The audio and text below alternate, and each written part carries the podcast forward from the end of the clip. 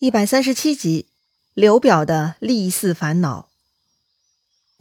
上一回咱们说到，刘备在刘表这儿呢表现出色，引发荆州老臣们的红眼病，特别是蔡瑁，他心胸狭窄，非常容不下刘备，就挑唆自己的姐姐，也就是刘表的夫人哈，给这个刘表呢吹枕边风。人嘛，都有些自私阴暗的天性的，不到一定的水平高度，那是很难克服内心这种阴暗面的。刘表呢，虽然告诉自己这个刘备是仁人君子，人家替自己干活也是很到位的，但是内心呢，却还是被他的老婆的话给撩动了哈。所以刘表听从了蔡夫人的枕边劝，把这个刘备给支走了，让他离开荆州，去了新野乡下，给刘备一个屯兵之地呢。这个也不算太坏哈，刘表还是仁慈的。只不过呢，当刘表听说的卢马妨碍主人，不是真的好马。这个信息呢，他却没有告诉刘备。他不但不告诉，反而呢，刘表还将这匹不祥之马送还给了刘备。从这一点呢，就能看出刘表内心的阴暗面了。隐约中呢，他有点希望这个的卢马把刘备给坑死哈。刘表这点心胸啊，决定了他身边团队的素质。太能干的人呢，会被猜忌，那么团队整体战斗力就不可能太高了。好吧，既然刘表让自己去新野，刘备也没啥异议啊。毕竟自己是一无所有来投靠刘表的，这位大哥给自己一个府邸，住在荆州也行；让自己出门替他跑腿打仗也行，给自己一个乡下小窝住，那当然也没问题了。刘备出身贫苦，自然是能屈能伸的。第二天呢，刘备就整顿人马离开荆州了。但是出城的时候，刘备遇到了刘表的手下伊吉。这个伊吉呢，听到前天蒯越跟刘表的对话，知道这个的卢马是不祥之物。就特地赶过来提醒刘备。刘备听了一级的话呀，首先呢，他感谢一级特地过来告知。接着呢，他又说：“生死有命，怎么可能被一匹马给妨碍呢？”刘备呢，显然很大气，令一级很佩服哈。从此以后呢，就更愿意跟刘备往来了。刘备很快到了新野，这个新野呢，隶属今天河南省南阳市。虽然是个小地方，但刘备成了当地的一把手，自由嘛是不用说了。前几年，刘备管理过好几个地方，除了早期的平原县，后来的小沛城，也当过徐州牧、豫州牧，大大小小的地盘管理，这个刘备啊，还是颇有管理经验的。所以，刘备到了新野，那是军民皆喜，政治一心。建安十二年春，也就是曹操在猛攻北方袁氏的时候，刘备的甘夫人生下一个儿子，取名刘禅。禅呢，就是士字旁加一个单人的单。这个字啊是个多音字，一读禅，是佛教用语；另一个呢读禅，禅让的禅。虽然多少年的说书流传，大家都习惯叫他刘禅，但实际上啊，更讲究一点呢，就应该读成刘禅了。据说呢，甘夫人在生刘禅的那天晚上，有一只白鹤飞到了县衙屋顶上，那个白鹤呢，居然在屋顶上啊大声鸣叫了四十几声，才往西边飞走。当时刘禅还没有被生出来呢。他母亲的房间呢，就开始变得很香很香。到他母亲分娩的时候呢，整个房间啊就充满香味儿了。说到这里啊，你懂的。这个象征吉祥长寿的白鹤和充满异香的产房，那就是体现刘禅与众不同的地方呀，预示着这不是个平凡的孩子，他有非同一般的命运啊。对呀，证明刘禅不是普通人的证据还有呢，那是他老妈甘夫人说的。说是怀孕前，她晚上做梦，梦见自己仰头吞下了北斗星，之后才怀孕的。哼，怎么样？厉害了吧？这话语之中啊，透露着一个强烈的信息：这个孩子不是普通人呐。于是呢，刘备就给这个儿子取了一个乳名，叫阿斗。也有电视剧里把他叫做阿斗哈，怎么叫都一样了。反正关键字就是这个斗，北斗星的斗啊。刘备呢，得到这个北斗星投胎的儿子是很高兴，更觉得自己的事业应该要更上一层楼。正好这个时候呢，曹操在北方跟袁氏势力打得很焦灼，刘备呢就跑去荆州见刘表了。他劝说刘表啊，如今曹操带兵北征，许昌空虚，如果带上荆襄之众，趁这个机会去袭击许都，那就大事可成了。哎，果然呢，刘备的思路跟曹操部下们的想法是一样的哈。当时曹洪他们反对曹操出征乌桓，就是担心刘表、刘备趁机偷袭许都啊。果然，刘备是有这个野心的啊。但是刘表呢却被郭嘉给妥妥猜准了。刘表对刘备说：“吾坐拥九郡足矣，怎么还能有其他图谋呢？”刘备听刘表说出这么没出息的话，如同当头一盆冷水。哎呀，也无语了。确实啊，正如郭嘉所料，刘表呢就是个胸无大志的家伙，完全没有必要特地为他回兵许都的。曹操该干嘛就干嘛，那就对了。要说呢，如果当时刘表同意刘备的提案，那么北方袁氏就会有了喘息的机会。那样的话，混战局面还将继续一阵子。一旦曹操势力被破坏，那么将会有一长段的各自休息的时间了。当然，如果运气好的话，可能刘表他们就能把皇帝捞到手。那么从此挟天子以令诸侯的工作，那就是刘表、刘备的了呀。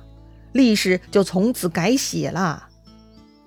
哎，可惜啊，刘表拒绝了。但是军队资源都是刘表的，他不喜欢冒险，没有贪心，谁也逼不了他呀。换个角度，站在刘表的立场，也不见得有多坏。如果每个人都要去抢登山顶，那死在争夺半山腰的概率是很大的。但如果自己偏安一方，仅仅求得自保，做个悠闲的地方霸主，佛系一点，有啥不好呢？这就是人各有志嘛。那些冒尖的，像曹操、刘备这类的。自然是难以理解中等生刘表的心态喽。好吧，刘表胸无大志，他脑子难道就是吃喝玩乐吗？那倒也不是哈，他心里也是有烦恼的。这天呢，他拒绝刘备的北伐提议，就把刘备留下来一起喝酒。喝着喝着呢，刘表的情绪就上来了，他突然长叹一声。刘备很奇怪，关切地询问刘表：“兄长何故长叹？”刘表就说了。我有心事，但是不好明说呀。哦，到底刘表有啥烦恼的？这话到嘴边，到底是啥呢？刘备呢就想再问，但就在这个时候，突然屏风后面呢出来了一个人。刘表看了一下呢，就垂下脑袋不再说话了。刘备呢也是话到嘴边又咽了下去。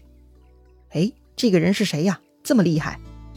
哼，这个人呐。就是处在刘表、刘备哥们儿之间的那个女人蔡夫人呢。刘表很有意思吧？他听了蔡夫人的话呢，把刘备给支走了。但是刘表对蔡夫人也有其他的想法，所以有些话他可以对刘备说，却不能对蔡夫人说。哎，人呢就是这么复杂。那既然刘表不敢多说，那就散席吧。刘备呢就回到了荆州。很快传来了消息。说是曹操攻灭了袁氏，已经回兵许都了。刘备是大叹一口气呀，哎，刘表不听自己的，机会就这么溜走了呀。刘表呢也听说曹操回兵的消息了，他呢开始慌了。前阵子刘备劝他主动进攻许都，他都懒得搭理。这回呢听说曹操已经获胜回兵，看样子自己就是曹操的下一个目标了。既然没有居安思危，那就只能被动抵抗了。要抵抗吗？这刘表第一个想到的那就是帮手刘备了。他呢，赶紧把刘备叫过来商议对策。这天呢，刘表就把刘备请到自己这里来喝酒。刘表对刘备说：“最近听说曹操提兵回许都，势力一天天强盛，看样子有并吞荆襄之心啊。”我真后悔当初没有听贤弟之言，失去了这个进攻许都的好机会呀。要说呀，刘表认错呢，还倒是挺干脆的哈。他这么自责，反而别人也不能埋怨他。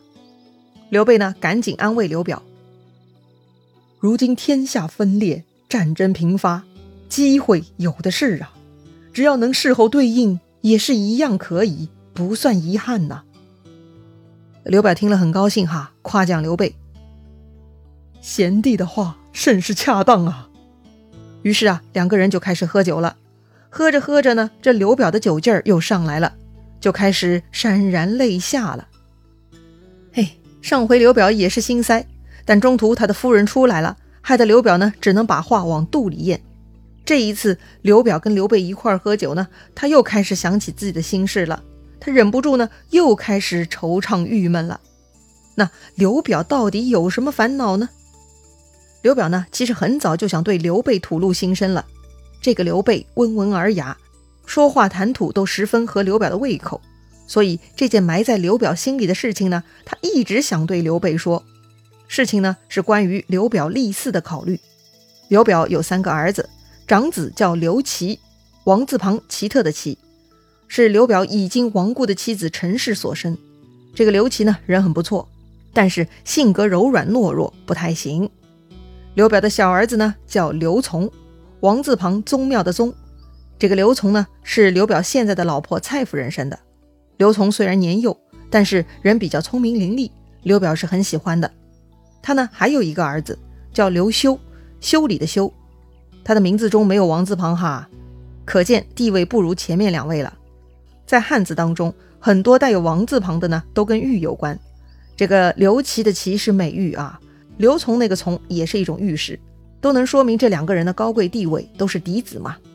从刘表的介绍中，咱们可以看出来哈，刘表对小儿子刘琮的评价是更高的。显然呢，他更偏向小儿子。但是废长立幼，这是违背礼法，说不过去的。